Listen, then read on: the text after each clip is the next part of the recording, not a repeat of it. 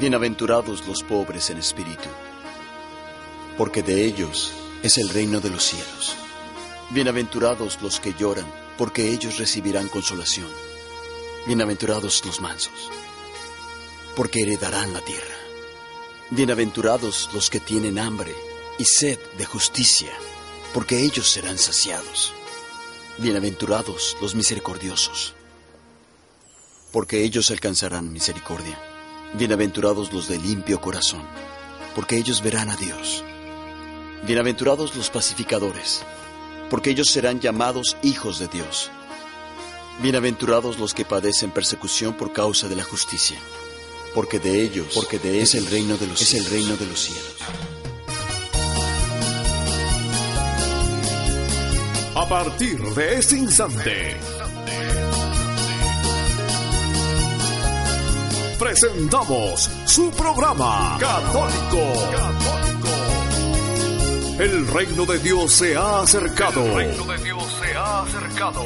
Un programa de adoración, alabanza, testimonios y noticias que edificarán nuestras vidas.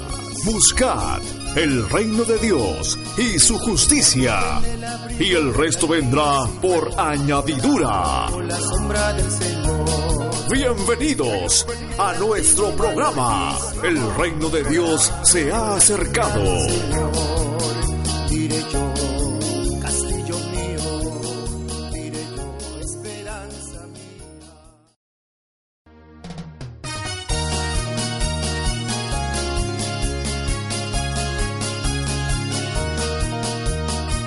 Hoy es 12 de octubre del 2014, vigésimo octavo domingo del tiempo ordinario. Esto es el reino de Dios. Se ha acercado. El que habita en el abrigo del Altísimo morará bajo la sombra del Señor. El que habita en el abrigo del Altísimo morará bajo la sombra del Señor. Diré yo, esperanza mía. Mi Dios, en ti yo confiaré.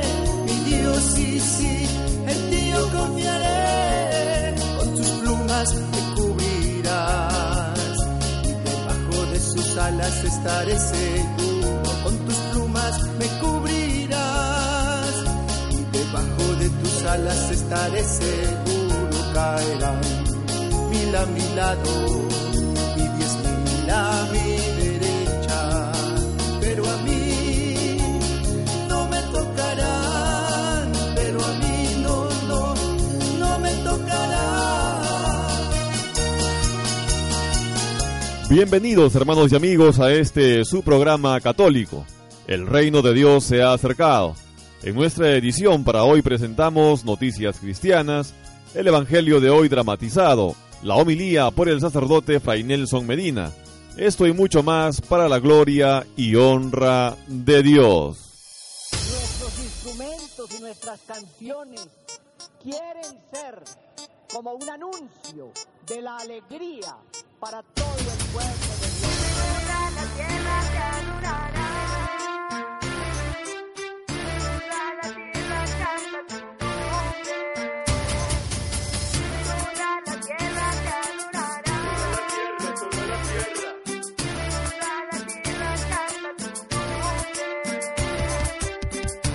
Aclamad a Dios con alegría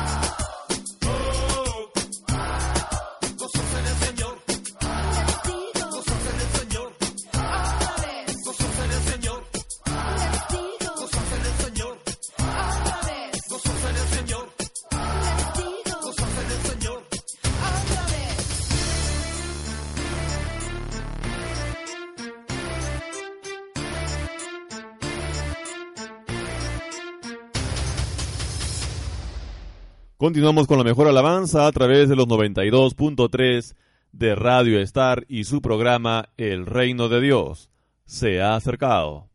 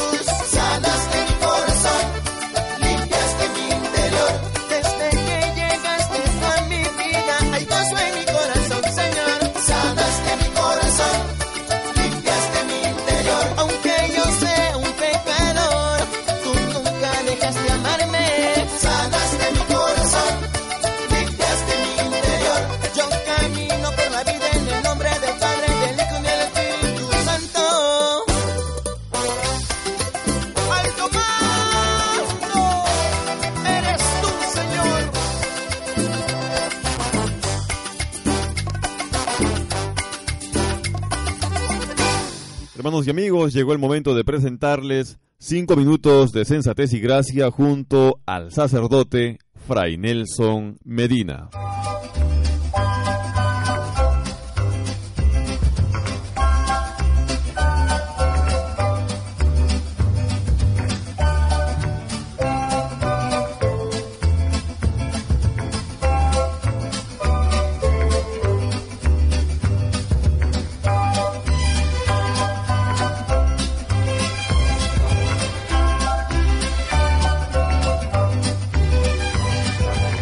Está contigo, Fray Nelson Medina.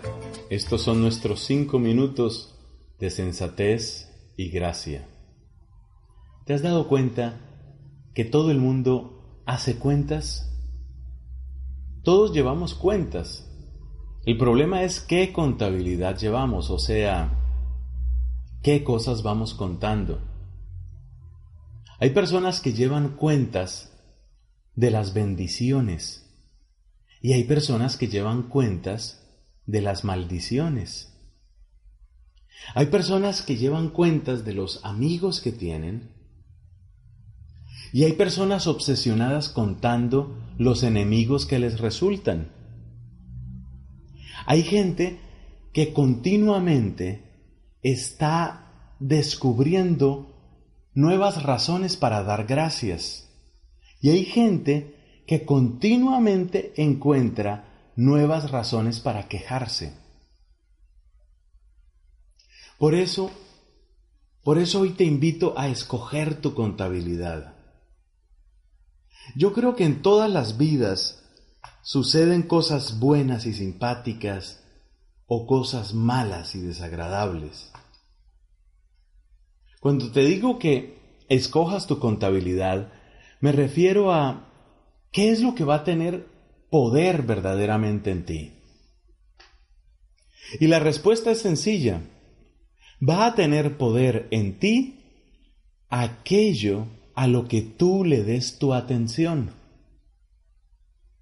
Si tú mantienes tu atención fija en los bienes, las bendiciones, las oportunidades, eso tiene poder en ti.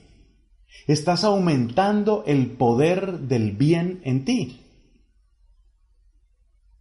Si por el contrario, lamentablemente, tomas la opción de fijarte en lo que te salió mal, en la persona que te maltrató, en el golpe de mala suerte, en lo que no funcionó como tú querías, si estás mirando toda esa parte oscura, le estás otorgando poder a las tinieblas en tu vida.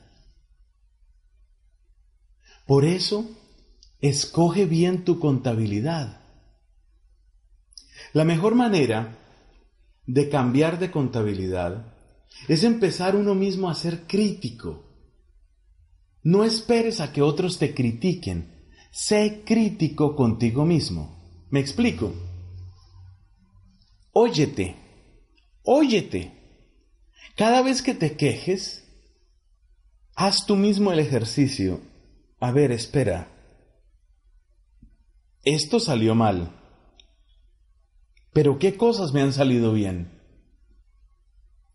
Al principio te puede parecer forzado, te puede parecer artificial.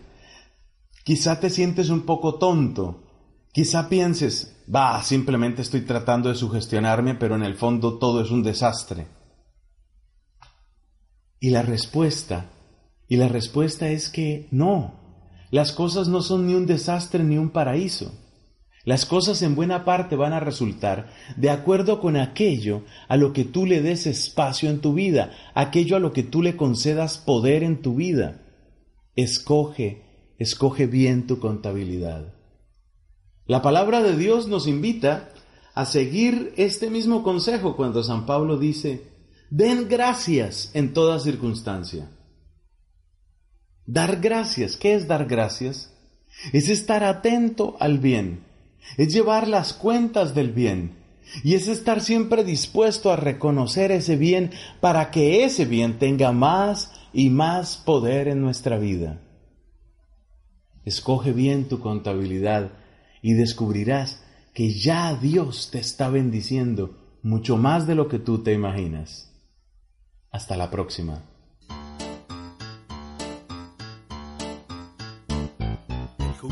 Florecerá como la palmera y crecerá como cedro en el Líbano.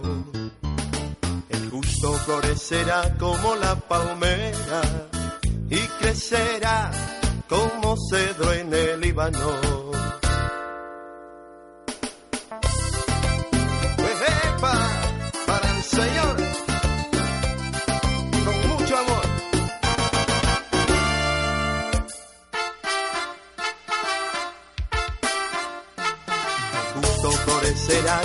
La palmera y crecerá como cedro en el Líbano.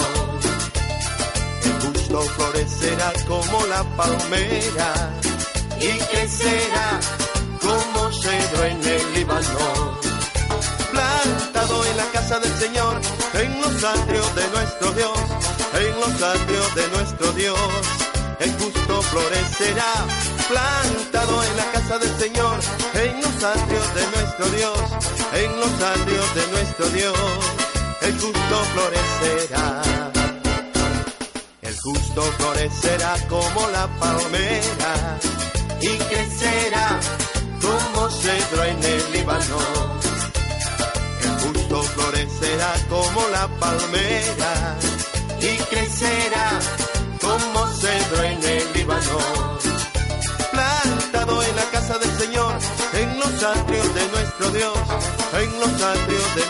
Dios.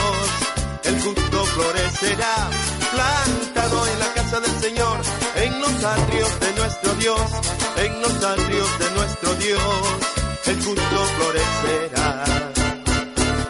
Esta noche nos vamos a gozar. Jesús el Nazareno, Esta noche nos vamos a gozar. con Jesús el Nazareno.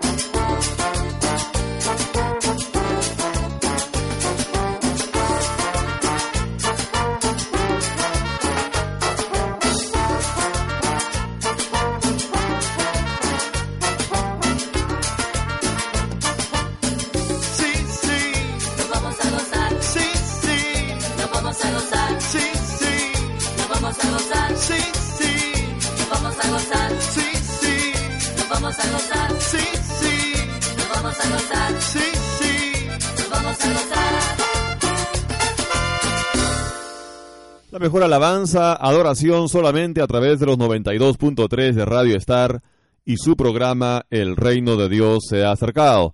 Presentamos ahora el Santo del Día.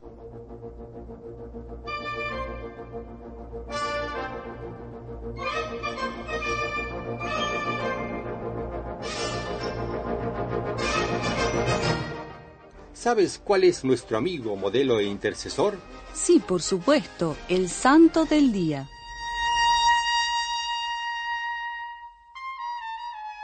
Hoy, 12 de octubre, la Iglesia conmemora el tránsito a Dios de San Félix y 4.966 mártires y confesores africanos, quienes fueran cruelmente martirizados en Mustiz, cerca de Cartago y Numidia, en África, hacia el año 482. San Félix fue obispo de Abir Mayor y el resto del grupo estuvo formado por eclesiásticos, monjes y laicos. Hombres y mujeres, viejos y jóvenes, ciegos y enfermos, y hasta niños al cuidado de sus madres. Las fuentes históricas de la época, en especial la historia de las persecuciones africanas de Víctor Vitense, dan testimonio directo y doloroso de este martirio. Desde el siglo IX se les da culto. Unidos pues a quienes en el camino de la vida la ofrecen a Dios por su fe, brindemos nuestro cálido aplauso a San Félix y sus compañeros mártires.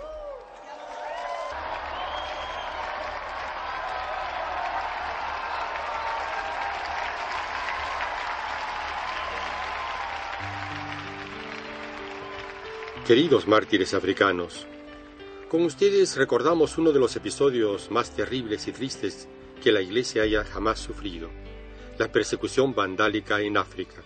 Cuando el rey Unerico hizo arrestar a 4.975 personas, en marchas forzadas son conducidos a Mustis. Entre ellos encontramos a ti, el viejo Félix, obispo de Abir Mayor, completamente paralizado y sin poderte mover. Tus compañeros caritativamente te transportaban en brazos. Las largas marchas eran hechas de noche para evitar los ardores del verano africano. Intentaron hacerles firmar una profesión arriana, pero al negarse ustedes rotundamente, fueron condenados a la deportación en el desierto y a ser entregados como esclavos a los mauros. Ellos les hacen caminar fustigándolos cruelmente. A quienes ya no podían caminar, les amarraban los pies y los arrojaban entre las rocas hasta que morían. Queridos mártires, las huellas que ustedes nos dejaron nunca jamás se borrarán.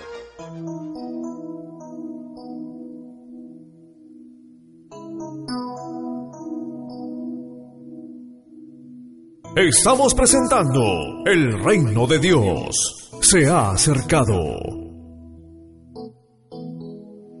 A los pies de la cruz, Señor. A los pies de la cruz, Señor. A los pies de la cruz, a los pies de la cruz, yo quiero poner mi vida. A los pies de la cruz, Señor. A los pies de la cruz, Señor. A los pies de la cruz, a los pies de la cruz, yo quiero poner mi vida. Toma mi vida, Señor.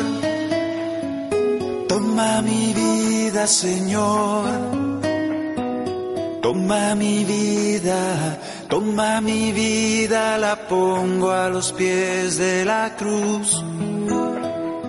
Toma mi vida, Señor. Toma mi vida, Señor. Toma mi vida, toma mi vida, la pongo a los pies de la cruz.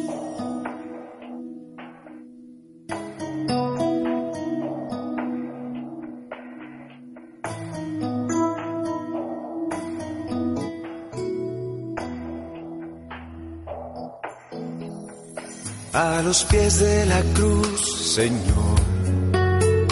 A los pies de la cruz, Señor. A los pies de la cruz, a los pies de la cruz, yo quiero poner mi vida. A los pies de la cruz, Señor. A los pies de la cruz, Señor a los pies de la cruz, a los pies de la cruz, yo quiero poner mi vida. Toma mi vida, Señor. Toma mi vida, Señor.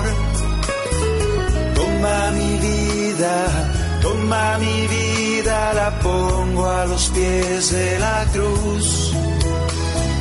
Toma mi vida, Señor. Toma mi vida, Señor. Toma mi vida, toma mi vida, la pongo a los pies de la cruz. Toma mi vida, Señor. Toma mi vida, Señor. Toma mi vida. Toma mi vida, la pongo a los pies de la cruz. Toma mi vida, Señor. Toma mi vida, Señor. Toma mi vida, toma mi vida, la pongo a los pies de la cruz. A los pies de la cruz pies de la cruz, a los pies de la cruz.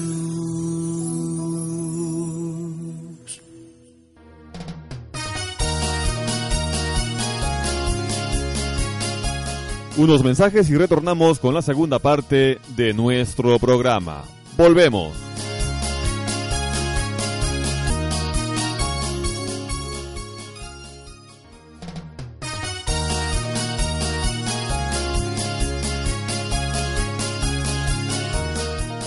Hermanos, la primera lectura para el día de hoy. Isaías capítulo 25 versos del 6 al 10.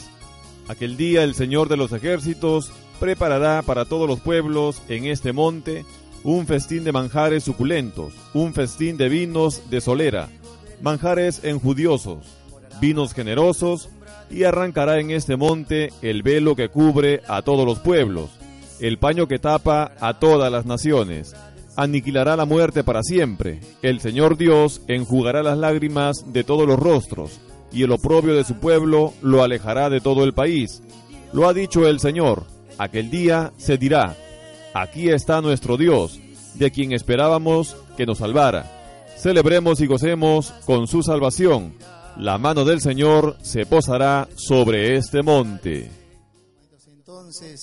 Vamos a seguir alabando a nuestro Señor, ese rimito de guayno, ¿eh? Para nuestro Señor, hermanitos. Como buenos peruanitos, vamos a alabar al Señor, hermanos.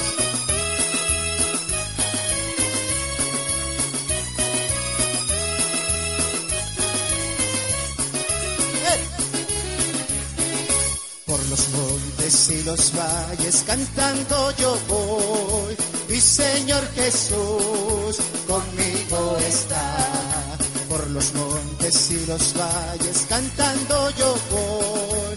Mi Señor Jesús conmigo está. Mi Señor Jesús conmigo está. Él me ama, Él me cuida, me alienta y me salva de todos con su amor. Donde quiera canto yo,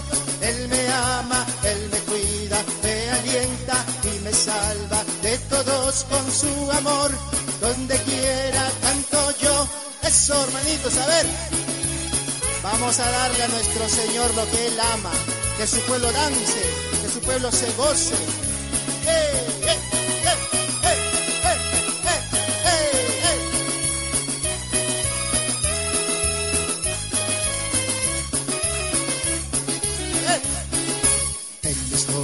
de tristeza Él me ayudará, me consolará, Cristo Salvador. Vamos, en mis noches de tristeza Él me ayudará, me consolará, Cristo Salvador. Todos, me consolará, Cristo Salvador. Él me ama, Él me cuida, me alienta y me salva de todos con su amor. Donde quiera que yo voy, Él me ama, Él me cuida, me alienta y me salva de todos con su amor. Donde quiera canto yo. ¡Hey! Vamos hermanito, vamos, bailale al Señor.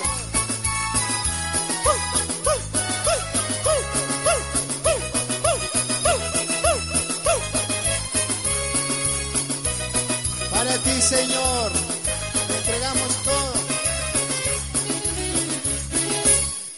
es el camino, la verdad y la vida. Nadie viene al Padre si no es por Jesús. Cristo es el camino, la verdad y la vida. Nadie viene al Padre si no es por Jesús. Todo el que creyera será perdonado. Al que se arrepienta vida le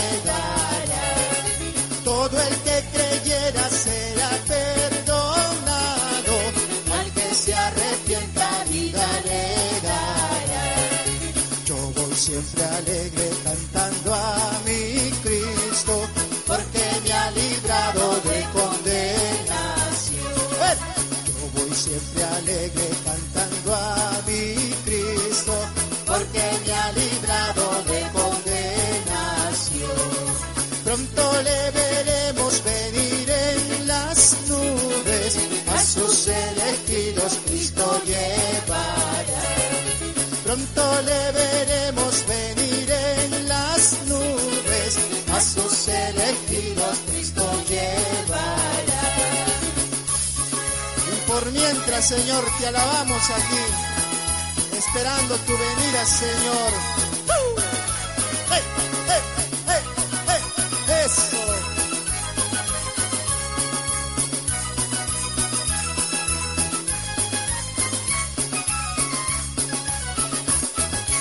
era el Ministerio de Alabanza Gloria a Dios de la Comunidad de Oración Parroquial Semillitas de Jesús y María. Continuamos con la buena música. Alabemos al Señor.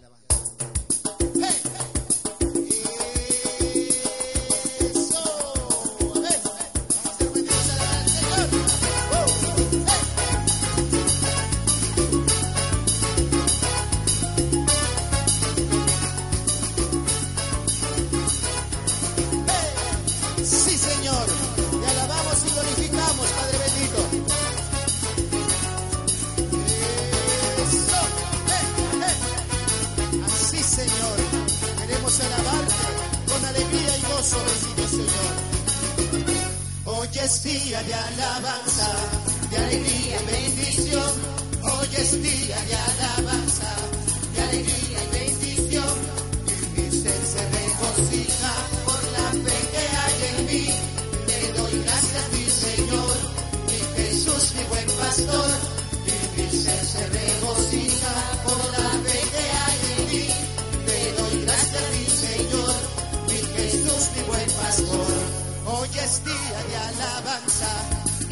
día y bendición, hoy es día de alabanza, de alegría.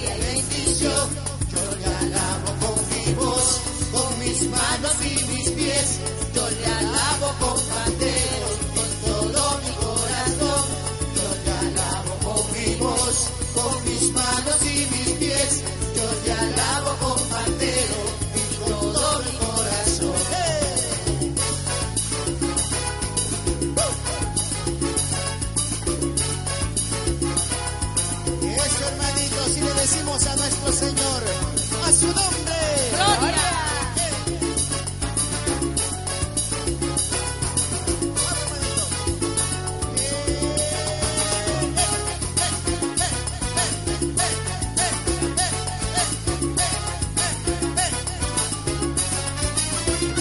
Hoy es día de alabanza, de alegría y bendición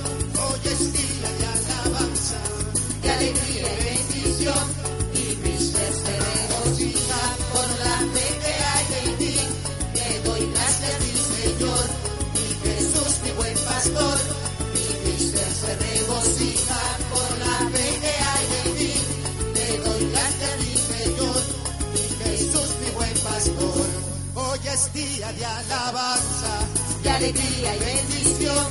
Hoy es día de alabanza, de alegría y bendición. Yo te alabo con mi voz, con mis manos y mis pies. Yo le alabo con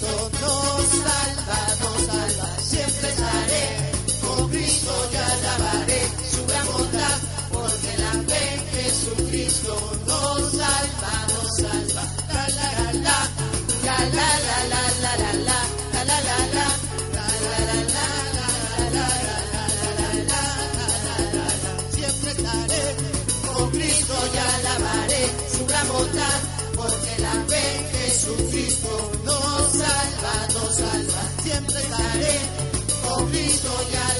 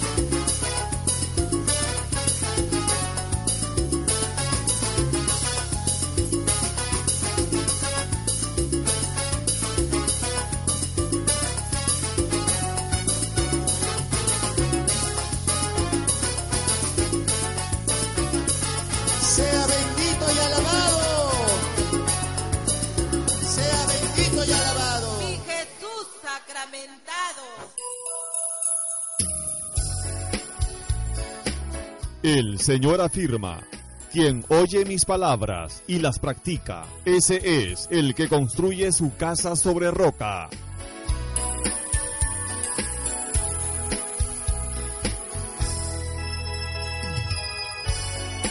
Vienen los torrentes, soplan los vientos, pero esta no se precipita porque está bien construida. Presentamos Edificando nuestra casa. Hermanos y amigos, continuamos con el tema El anillo es para siempre junto al sacerdote Ángel Espinosa. De que vives buscando la felicidad de alguien. Hay quien solo da problemas por falta de amor en el matrimonio. No vive orgulloso de estar casado. Vive, sí, gozando de los beneficios de estar casado y queriendo otras cosas. Siguiente característica, el anillo es de metal precioso, además de que brillaba es de metal precioso, es decir, o son de oro o son de plata o son de algún material que llamamos precioso, ¿verdad? O tratamos de que sea precioso. Pues bueno, para mí es como un símbolo y una señal de lo precioso que es tu matrimonio. Y quisiera que te grabaras esto. Tu matrimonio es la empresa de tu vida. Más importante que tu negocio, más importante que exportar, más importante que hacer dinero, más importante que ser hombre de sociedad, más importante, óiganlo bien señores, que trabajar todo el día, más importante es tu matrimonio. Tu matrimonio es la empresa de tu vida y tu mujer es tu mejor cliente. Claro, me ha tocado encontrarme con un señor que tiene un escritorio precioso y entra el cliente y se levanta y lo saluda de mano y lo invita a sentarse y toca el timbre y entra la secretaria y ofrézcanle por favor a don fulano de tal un café y, se levantan y le enseñan el despacho. Y ese mismo señor a las dos de la tarde llega a su casa con cara de caballo, con cara de caballo histérico, a reclamarle a la señora que está un poquito fría la sopa que porque está sucia la casa. Oye, ¿te das cuenta de la diferencia entre un cliente y tu esposa? O la señora que tiene la escuela donde trabaja, se desvive por los niños y llega a, su matrimonio, a su casa, y le pega a los hijos. Qué espectáculo tan triste. Y medio maltrata al marido, reniega, grita. En cambio con los niños y con las maestras todo era ternura y amor. El matrimonio es la empresa de tu vida. Les voy a leer algo. Bueno, miren, no hay tiempo. Mejor me salto a la siguiente característica. Se la leo. Bueno, pues ahora sí que, porque usted lo pidió. Vamos a ver. Dice.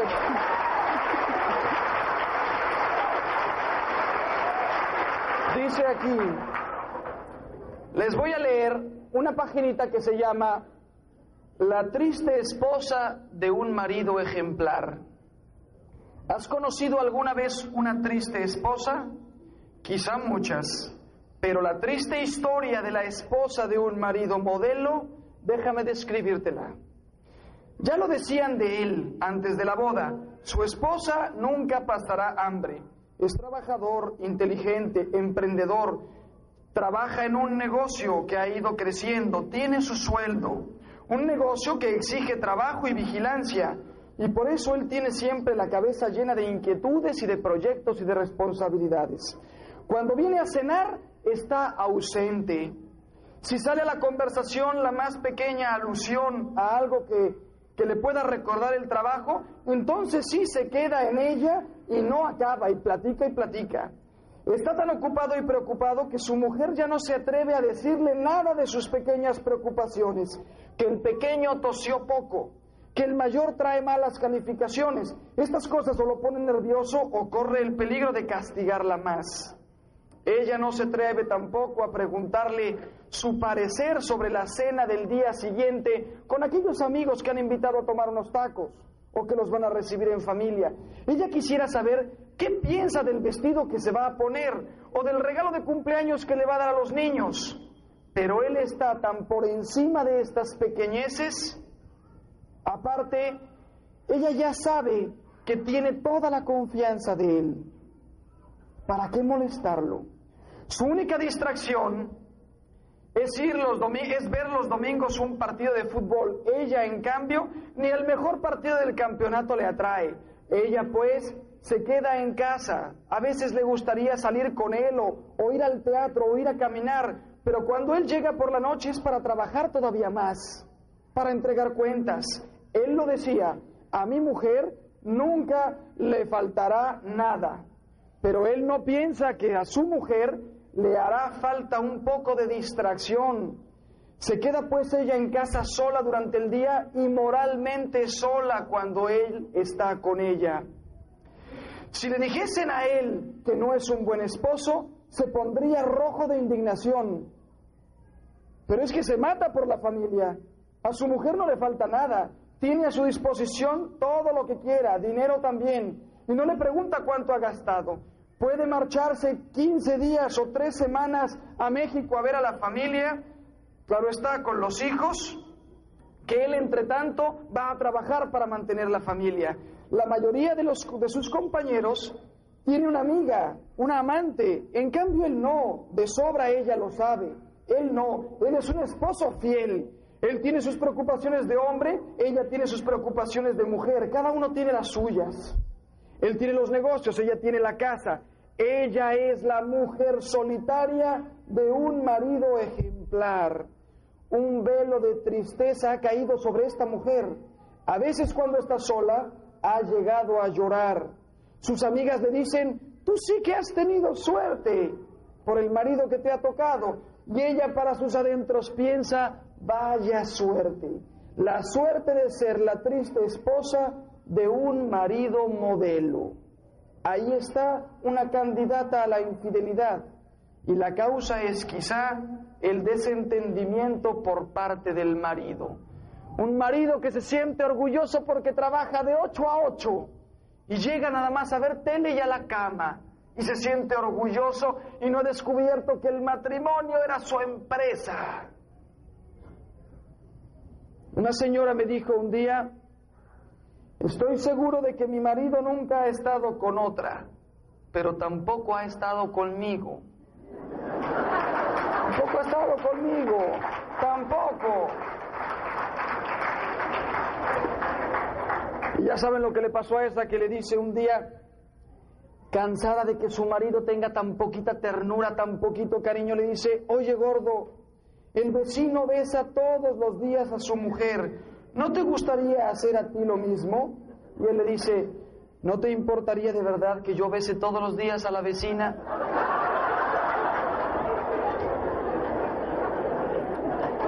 Les digo, señores, un secreto. La mujer lo único que pide, grábenselo así, lo único que pide es cariño. La mujer no pide más cosas. Me dice por ahí un señor, la, mía pide un poquito más de cosas, padre. Pero bueno, lo normal es que la mujer lo único que pide es cariño. ¿Por qué lo niegas? El cariño es gratis. La palmada, el coscorrón, el agarrarla del hombro, el decirle que guapa, el llegar con una flor, eso es lo único que pide tu mujer, no pide grandes cosas. ¿Por qué lo niegas? Siguiente cualidad, el anillo es de material resistente, de metal duro, como un símbolo y una señal de que tú debes estar hecha con la misma resistencia o más. El matrimonio debe estar así también de duro. Hay veces que uno se encuentra con personas que dicen mi psicología, que ya son muchos años, que he sufrido mucho, que ya no puedo más. Usted no sabe lo que hemos pasado. Miren, salvo rarísimas excepciones, cuando un matrimonio se rompe, lo que faltó fue dureza, lo que faltó fue paciencia, lo que faltó fue más tener en la cabeza la idea de que era para siempre y ser fuertes. Siguiente, el anillo es así, es cerrado. No es una espiral. Me encontré el otro día una niña con un anillo de esos que comienzan aquí, giran por abajo y terminan acá. Es una espiral, abierto, tiene dos puntas, un anillo raro. El anillo que te dieron de bodas es cerrado, no tiene aristas, no tiene escapatoria. No tiene escapatoria, no hay salidas alternas ni otras posibilidades. Una sola carne, un solo corazón. Es tan cerrado como debe ser cerrado nuestro vínculo. Lo que te afecta a ti, me afecta a mí. ¿Sabes por qué? Porque como estamos así, ya no se sabe dónde comienzas tú y dónde terminas. Ya somos una misma cosa. Y ahí, aquí estamos los dos. Ya no se encuentra la rotura. ¿Dónde estás tú? ¿Dónde estoy yo? No existe eso. Lo que te afecta a ti me afecta a mí. Lo que te hace feliz a ti me hace feliz a mí. ¿De acuerdo? No hay aristas. Siguiente, el anillo. Los anillos matrimoniales son dos. Son dos iguales. Y esto para mí es como un símbolo y una señal de algo que decía el Papa en un libro que escribió precioso cuando era cardenal que se llama El taller del orfebre. El taller del orfebre. Y ahí cuenta el cardenal Carol Boitila, hoy el Papa, que una muchacha estaba ya harta de su matrimonio, sufría muchísimo. Y entonces fue a, la misma tienda donde había comprado su anillo a ver si había posibilidad de venderlo. Y entonces fue y se lo dio ahí al orfebre. El orfebre la ve a la cara y pues la ve medio demacrada con unas ojeras que le llegaban más o menos hasta acá, así terribles ya las ojeras. Y se la queda viendo y le dice ella, ¿cuánto pesa? El orfebre pone el anillo en la balanza y le dice, pensando, con la cara que trae esta debe estar con unos problemones, seguro que el marido vive y, está divorciándose. Le dice, mira, esta alianza, este anillo, no pesa nada. Y ella se queda así como diciendo, ¿cómo es posible? Es solo de 24. Y le dice él, mi balanza de orfebre tiene una particularidad. No pesa el metal, pesa la existencia. Tu marido seguramente todavía vive y por tanto esta alianza separada de la otra no vale nada. La vendimos juntas. La muchacha se llenó de pena, tomó su anillo y salió corriendo. Y dice Carol Boitila, esa lección le sirvió para ir a reconciliarse con su marido. Los anillos son dos, son dos. Apládanle al Papa, al Papa. Estamos presentando El reino de Dios se ha acercado. Vamos con esto para el Señor, porque Él ha tomado nuestra vida. Amén. Venga ese aplauso para el Señor.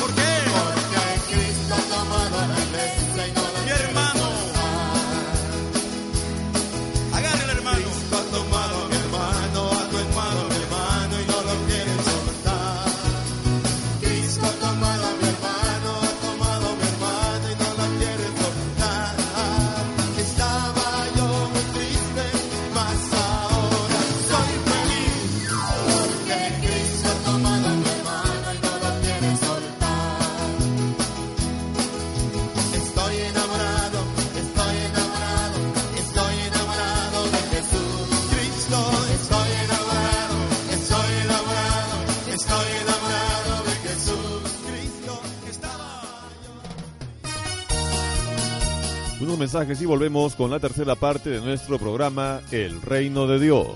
Se ha acercado.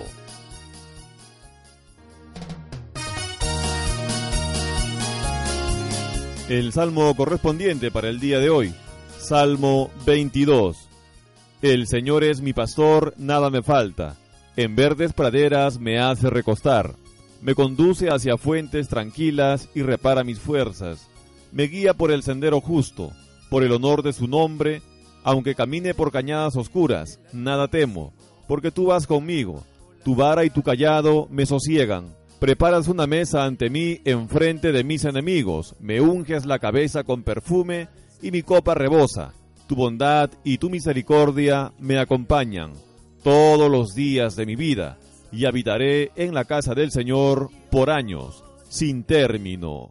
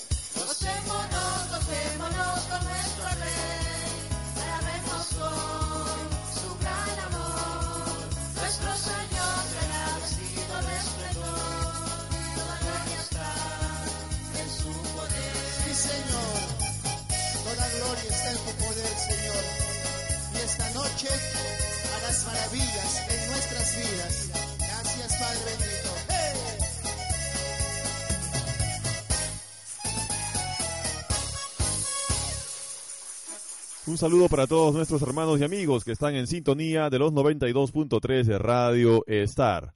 La mejor alabanza continúa a través de su programa El Reino de Dios se ha acercado. Al Señor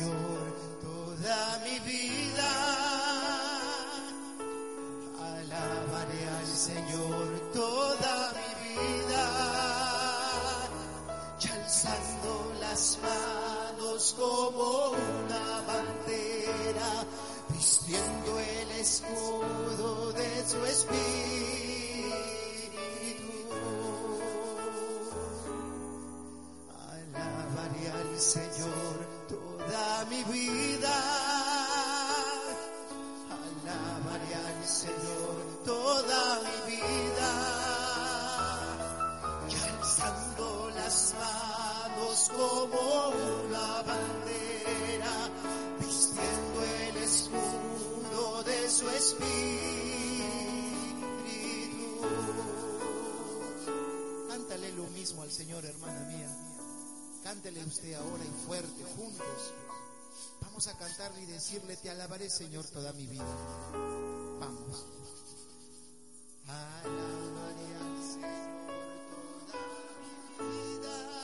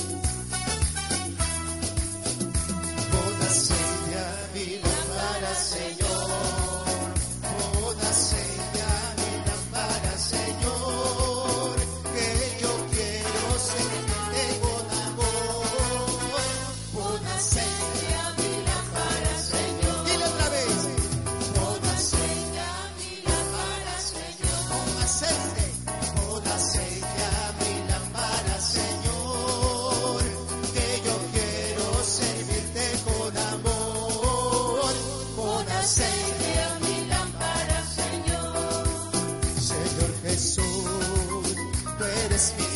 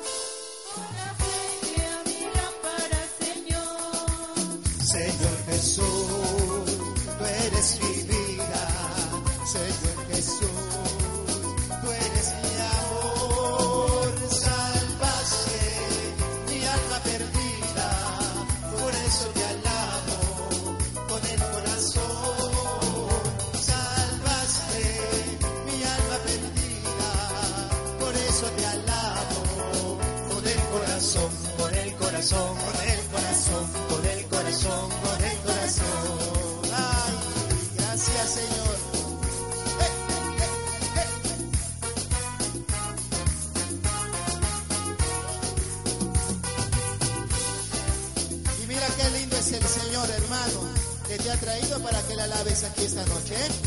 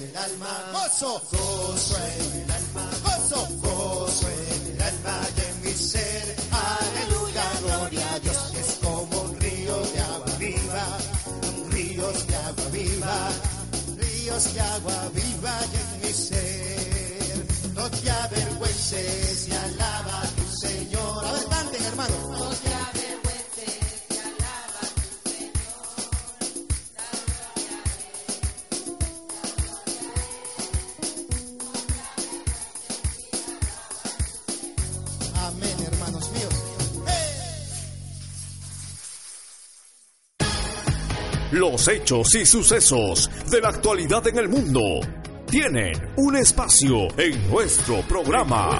programa. Este es tu segmento. Noticias Cristianas.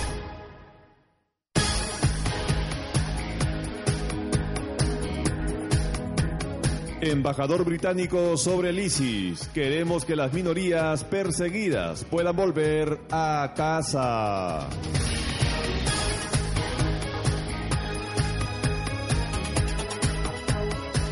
El Papa Francisco se reúne con dos representantes de la izquierda europea.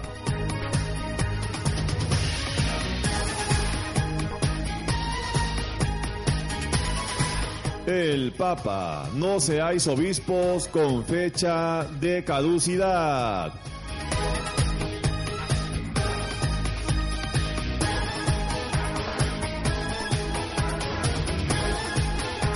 Kairi Márquez, una de las voces con más futuro en la música de inspiración cristiana.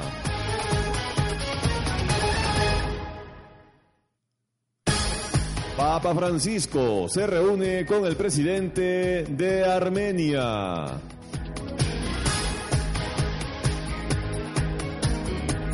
Caritas, necesitamos cinco años para reconstruir lo que la guerra hizo en 50 días.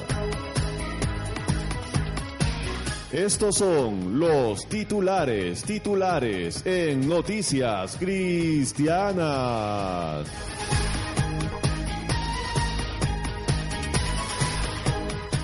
Vamos de inmediato al desarrollo informativo.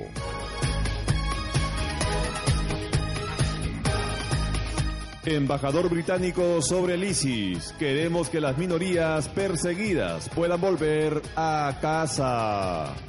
El mundo está conmocionado por la brutalidad y la violencia del ISIS. Ahora toca preguntarse qué se está haciendo para detenerlos. Hay una estrategia militar, una diplomática y otra de lucha contra el terrorismo. Nigel Baker es el embajador británico ante la Santa Sede. Explica que una coalición internacional está trabajando para conseguir mucho más que ayuda humanitaria, desde acción militar a una resolución de la ONU para ayudar a los países a detener la financiación del ISIS. Para que estas personas no queden impunes hay que encontrar formas de llevarlas ante la justicia, por ejemplo, recopilando pruebas sobre sus crímenes. Las personas que asesinaron a David Hines o a los periodistas estadounidenses no pueden quedar libres. El ISIS ha utilizado el Islam como herramienta para la violencia. Esto ha obligado a cristianos y otras minorías religiosas a abandonar sus hogares porque amenazan con la fuerza a quien se cruce en su camino. Algunos occidentales se están uniendo a sus filas, por lo que la situación se complica aún más. Nadie sabe muy bien cómo personas de Gran Bretaña, Francia, Estados Unidos, Australia u otros países han ido a luchar con estas organizaciones. Lo que está claro es que se trata de personas jóvenes que en muchos casos han sido radicalizados por predicadores extremistas o por lo que han visto en Internet. A menudo incluso sus familias no saben lo que les ha ocurrido. Baker dice que otro objetivo de la comunidad internacional es asegurarse de que no se convierta en una crisis humanitaria permanente. Queremos asegurarnos de que los cristianos, yazidíes y musulmanes puedan volver a sus hogares y vivir sus vidas a salvo. Es una labor difícil puesto que el ISIS es radical y está muy bien financiado, Pero las más de 1.300.000 personas que han sobrevivido a sus atrocidades tienen la esperanza de poder volver a su hogar y empezar su vida de nuevo. El Papa Francisco se reúne con dos representantes de la izquierda europea. El Papa se ha reunido en privado con Alexis Tsipras, líder del partido de izquierda Syriza y principal fuerza de oposición en Grecia. La visita no aparecía en los encuentros oficiales del Papa y tampoco se han distribuido imágenes. En un histórico encuentro hablaron de la crisis humanitaria en Europa, del cambio climático y de la necesidad de realizar acciones por la paz. A pesar de que partimos de diferentes puntos ideológicos, creemos que tenemos posiciones comunes en temas de solidaridad, justicia, paz y cohesión. Fue un breve encuentro en el que ambas partes resaltaron la importancia de salvar a las personas antes que a los mercados. Creo que para nosotros fue una agradable sorpresa darnos cuenta de que en estos temas estamos en una posición muy cercana a la Iglesia Católica. El austriaco Walter Bayer, coordinador de la Red Europea de Pensamiento Alternativo Transform, también estuvo presente en el encuentro. El Papa, no seáis obispos con fecha de caducidad. El Papa Francisco se reunió en el Vaticano con los nuevos obispos ordenados a lo largo del último año. Están en Roma asistiendo a unos programas de formación. Tras el discurso del prefecto para la Congregación de los Obispos, el cardenal Mark Wellet, habló el Papa. Il cardinale ha detto che questo era il momento più atteso. Per questo lo mettono alla fine, perché nessuno di voi se ne vada prima. eh.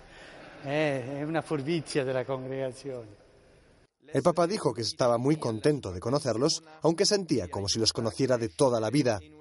Siete i frutti di un lavoro assiduo e della instancabile preghiera della Chiesa che, quando deve scegliere i suoi pastori, vuole attualizzare quell'intera notte passata dal Signore sul monte, alla presenza del Padre suo, prima di chiamare quelli ha voluto con Lui e inviati al.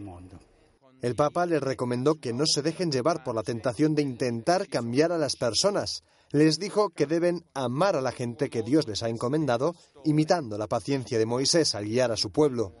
El Papa también les dijo que no sean obispos con fecha de caducidad, que pierden la capacidad de curar, y que sean como centinelas capaces de despertar a sus iglesias. Kairi Márquez, una de las voces con más futuro en la música de inspiración cristiana. La infancia de Kairi Márquez no ha sido sencilla. A los siete años tuvo que vivir la separación de sus padres, que supuso también un cambio de país. Fue una dura experiencia que le provocó muchas dudas de fe. Tú abriste los ojos de mi corazón, abriste los cielos y enviaste tu luz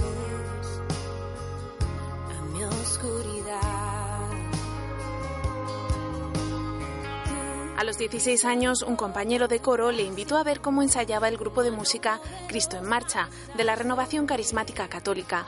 Desde entonces para ella la música fue el lugar del reencuentro con Dios. Sus letras reflejan cómo Él ha tocado su corazón. En Rey de Poder, la más conocida, le canta esto.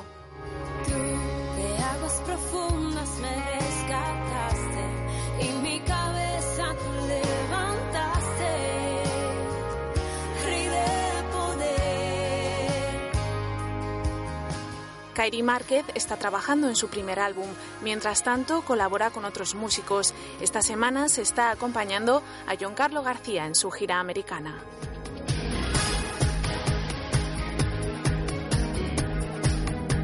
Papa Francisco se reúne con el presidente de Armenia. El sonido de los flashes anunció la llegada del presidente de Armenia al Palacio Apostólico. Ser Sargsyan presentó a Francisco a sus colaboradores. El embajador de Armenia ante la Santa Sede saludó afectuosamente al Papa antes de hacerle una petición especial.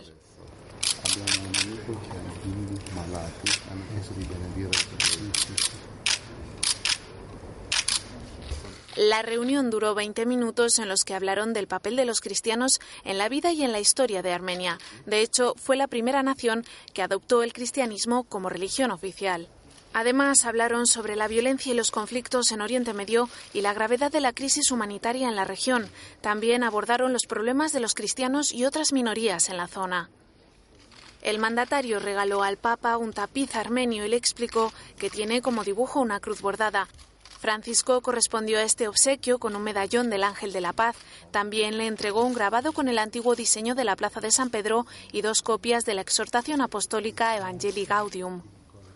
Aunque no hay confirmación oficial, el Papa podría visitar Armenia en el año 2015 al cumplirse el primer centenario del genocidio armenio. Como acostumbra, Francisco pidió al presidente armenio que rece por él.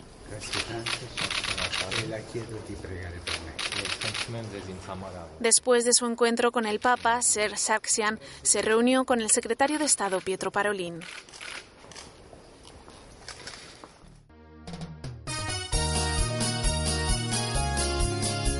Hermanos, vamos a una pausa comercial y retornamos con la última parte de nuestro programa. Volvemos.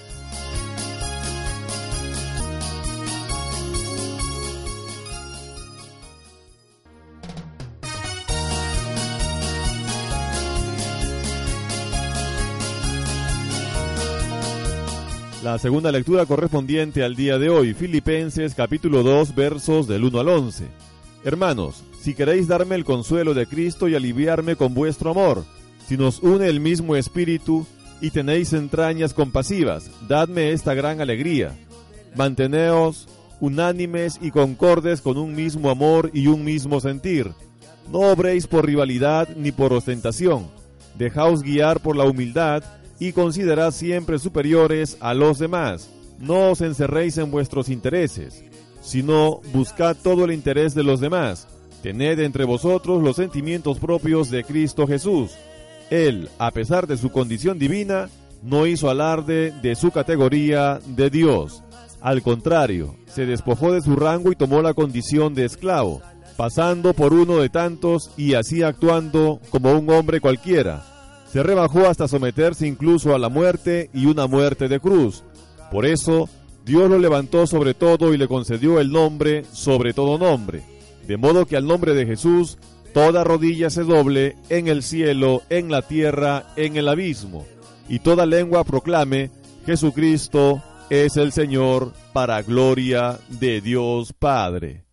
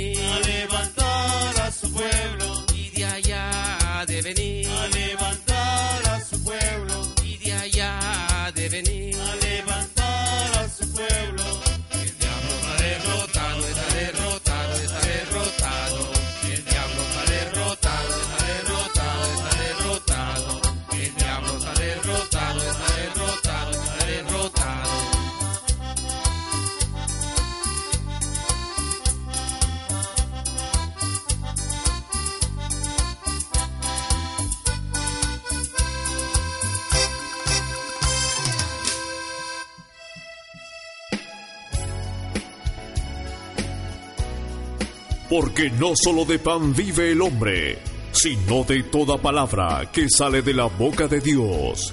Presentamos el Evangelio de hoy. De hoy.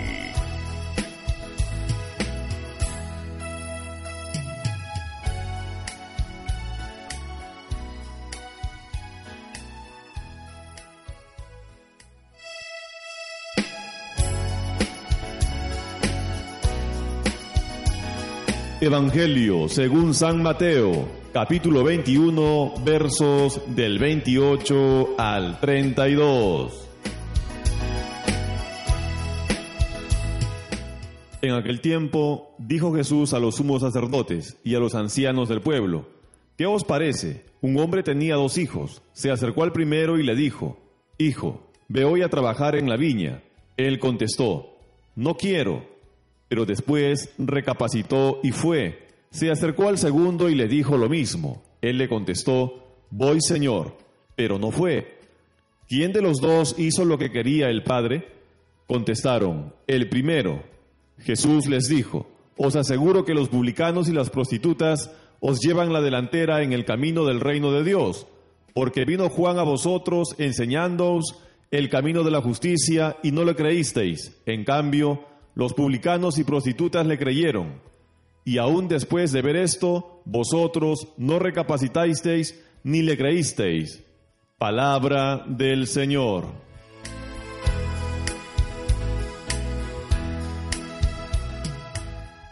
Hermanos queridos, una de las señales de que la palabra que escuchamos en la Eucaristía, palabra tomada de la Biblia, es, como decimos, palabra de Dios.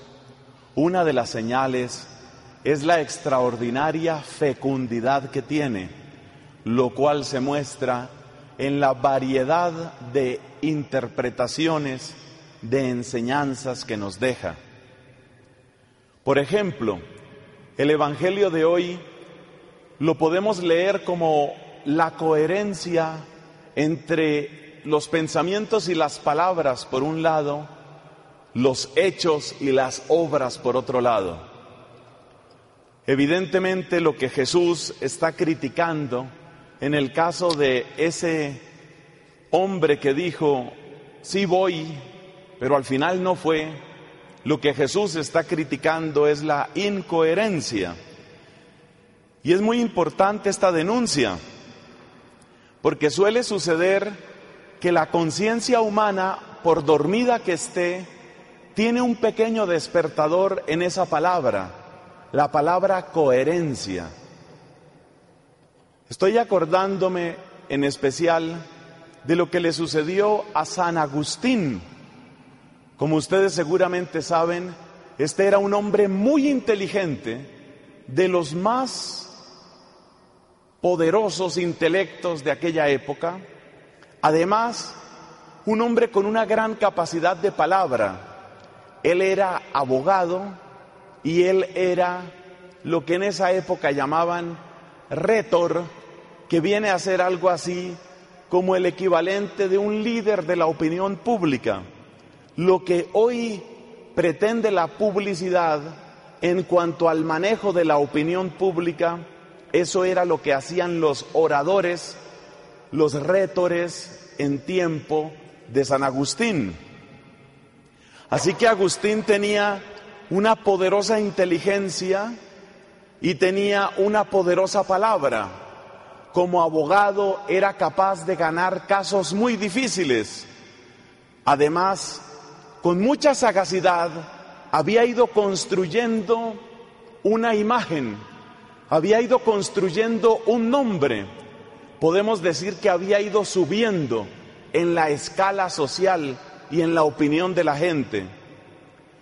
Y sabemos que cuando una persona tiene éxito, cuando tiene buena salud, cuando tiene buen dinero, cuando consigue buenas amistades, incluso cuando puede darse placeres lícitos o ilícitos, una persona así fácilmente se endurece en su propio pensamiento y arropado en la soberbia cree que nada tiene que cambiar. Pero es tan grande el amor de Dios que incluso en esas historias de arrogancia, Dios sabe meter un pequeño despertador y ese es el despertador de la coherencia. En el caso de Agustín, él se dio cuenta que su pensamiento volaba, pero su cuerpo se arrastraba. Era un hombre capaz de entender a grandes filósofos y de hacer discursos muy luminosos, pero su vida no era luminosa, su vida era sucia, su cuerpo tenía un lenguaje distinto y Agustín, precisamente por inteligente, no podía dejar de darse cuenta que era un gran incoherente. Sentía que por dentro se reventaba, sentía que esa incoherencia le desgarraba profundamente. Y por eso buscaba también una filosofía, buscaba una explicación, creyó encontrarla entre los maniqueos. Esta era una corriente filosófica y religiosa que hablaba del bien y del mal y decía que lo bueno es todo espiritual e intelectual, mientras que lo malo es todo material y corporal. El maniqueísmo habla como de dos dioses, de dos orígenes, de dos principios. Y Agustín por un tiempo buscó cobijo, buscó ampararse en esa filosofía, tratando de dar razón de su propio comportamiento. Pero resulta que como era tan brillante, los mismos maniqueos le fueron ascendiendo dentro de la escala, dentro de los grados o la jerarquía que tenían. Y entonces Agustín se dio cuenta que en esas alturas, que en esa alta jerarquía, seguía reinando la envidia, la codicia y la incoherencia. Y entonces lo que le había servido de refugio emocional e intelectual se le cayó. Y fue así, en esa condición, como él tuvo que volver a un libro que había despreciado, un libro que se llama la Biblia, porque Agustín cuando era joven llegó a tener tanta arrogancia que dijo que Cicerón escribía mejor que la Biblia y que la Biblia estaba mal escrita. Fíjate hasta dónde puede llegar la soberbia de una persona y todos hemos sido soberbios de una u otra forma. Entonces una lectura del Evangelio de hoy es esa. Qué interesante preguntarnos por nuestra propia coherencia. Qué interesante preguntarnos si eso que amamos, esos principios que defendemos, en realidad los vivimos. Otra manera de leer el Evangelio es en términos de lo que puede suceder en una vida humana. Es decir, cómo la historia, la historia que tú estás escribiendo, porque cada día escribes una página que se llama un día de tu vida, cómo la historia, esa historia tuya, depende por completo de las páginas que todavía no se han escrito. Hay un ejemplo que me gusta contar sobre cómo los eventos futuros le cambian completamente el valor a los eventos pasados. Por estos días Están debatiendo los científicos que parece que se ha encontrado un experimento en el que unas partículas subatómicas, un tipo especial de neutrino, parece que viaja a mayor velocidad de la luz. Eso está completamente prohibido por las leyes de la física contemporánea, las leyes que estableció Albert Einstein desde hace 106 años. Está prohibido, nada puede ir más rápido que la luz. Pero resulta que han hecho un experimento y parece que estos neutrinos viajan más rápido que la luz. Los autores de ese experimento lo han publicado no porque ellos quieran darse gloria, sino lo han publicado con una especie de súplica a los demás científicos del mundo, diciendo, por favor, díganos qué estamos haciendo mal, porque se supone que esto no debe estar sucediendo. Eso sucede con los neutrinos, estos neutrinos velocísimos. Pues bien, en la vida humana se supone que uno no puede devolverse al pasado. Y sin embargo, si esos neutrinos logran viajar más rápido que la luz, se supone que en teoría se podría ir al pasado. Pero no entremos en ese tema, sino solo digamos cómo los eventos futuros, aunque no son un viaje al pasado, sí le cambian el aspecto al pasado. Mire, por ejemplo, esto. Suponga usted que un joven es especialmente cortés, afectuoso, detallista, cercano con una amiga que tiene. Y durante semanas la trata como si fuera la mejor persona, la mejor mujer, la mejor amiga. Cualquier problema que ella tiene, él trata de estar cerca, parece muy respetuoso, parece muy colaborador, guiada por esa confianza. Esta muchacha acompaña a ese joven a una fiesta, pero en esa fiesta hay mucho desorden, hay mucho licor, hay algo de droga, y en un momento dado ella se da cuenta que este hombre la ha llevado a ese lugar porque quiere emborracharla, porque quiere drogarla y porque quiere abusar de ella. ¿Qué ha sucedido ahí? En el momento en el que esta joven se da cuenta que ese muchacho se estaba ganando la confianza de ella para, para un propósito, y ese propósito era repugnante y ruin, en ese momento, ese evento, aunque posterior a todas las cortesías anteriores, ese evento cambia el valor de todo lo que se hizo antes. Lo mismo pasa en la vida humana. La vida humana no hay que mirarla tan sencilla, tan simplísticamente, como una acumulación de logros o una acumulación de fracasos. Porque resulta que la vida humana siempre depende de lo que no ha sucedido. Y por eso los antiguos católicos eran tan fervorosos en pedir a Dios una santa muerte. Y eso tenemos que seguir pidiendo nosotros. Hay que pedirle a Dios una santa muerte. Porque lo que vale no es lo que uno ha escrito.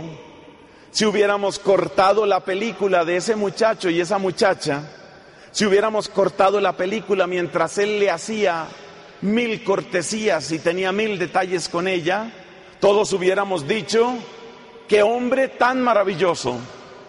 Pero en los últimos tres minutos de la película todo cambia. Y por eso las lecturas de hoy también nos invitan a descubrir el futuro como fuente de sentido. Es verdad que el pasado es la raíz, pero el futuro es el sentido, es el significado. Es en el futuro donde nosotros encontramos el verdadero peso de lo que nos ha sucedido. Porque Dios es tan poderoso que puede tomar incluso las miserias y los pecados de una persona y puede convertirlos en evangelio. Fíjate el caso de la samaritana.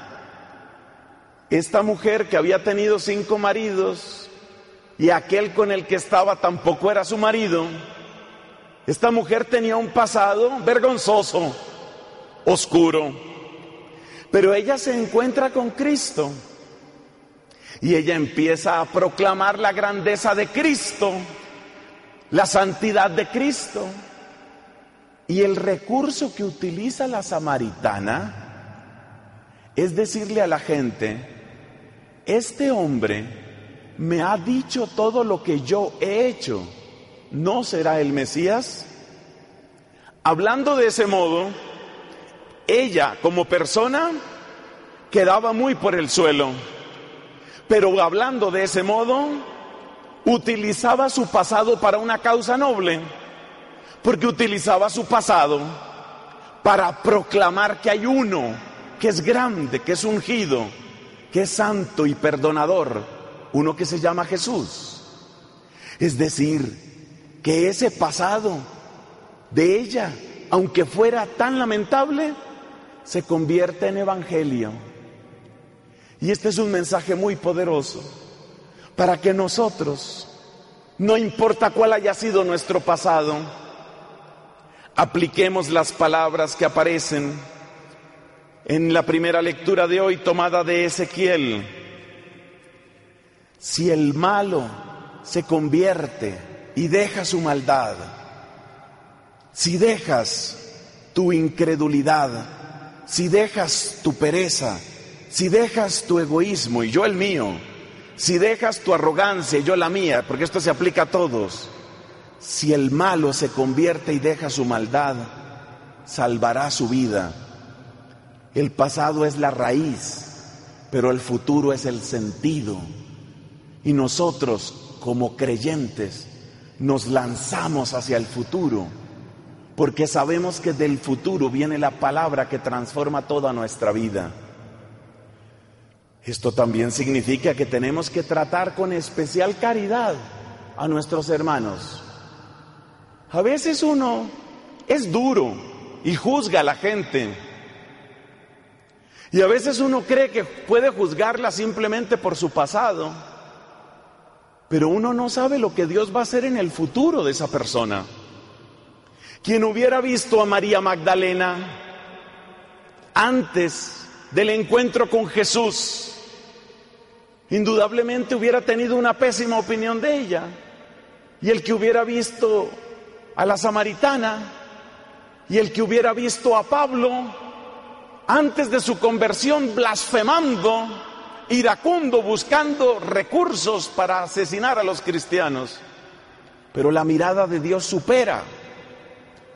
Dios tiene todavía muchas sorpresas por dar. Y nosotros tenemos que ser mucho más humildes en nuestra manera de opinar de los demás. Porque ni es seguro que nosotros sigamos en la fe que tenemos, Dios nos ayude y se compadezca, ni tampoco tenemos que condenar anticipadamente a nadie.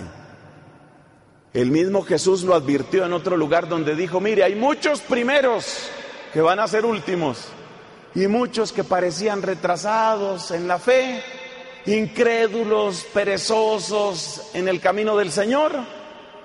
Quizás en un golpe de su gracia, terminan dándonos testimonio a todos. Alabemos al Señor, que en su providencia inescrutable va llevando los destinos del mundo y con humildad trabajemos en nuestra propia conversión para que en nosotros brille esa gloria del Señor, como lo dijo la oración introductoria de la misa de hoy. Dios muestra que es todopoderoso porque es todo misericordioso.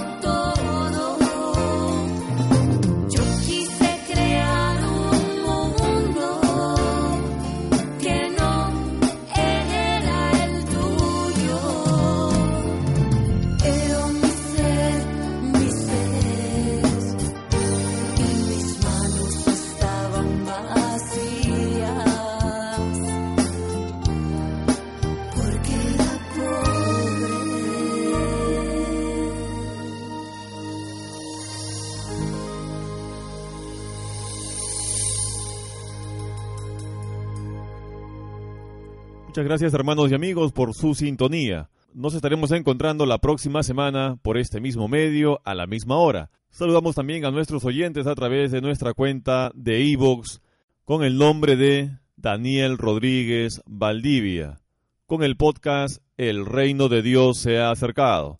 Hasta la próxima. Dios nos bendiga. Hemos llegado a la parte final de nuestra programación para el día de hoy. Del programa Cristiano Católico, el reino de Dios se ha acercado. Escríbanos a nuestro correo electrónico. Demos gloria a Dios arroba gmail.com. Háganos llegar sus interrogantes, saludos, comentarios y testimonios para la honra y gloria de Dios Todopoderoso. Dios sí, sí, en ti yo confiaré. Que la gracia, amor y paz de Dios, que sobrepasa todo entendimiento, more en vosotros por Jesucristo nuestro Señor. Hasta la próxima. Dios nos bendiga. Dios, en ti confiaré.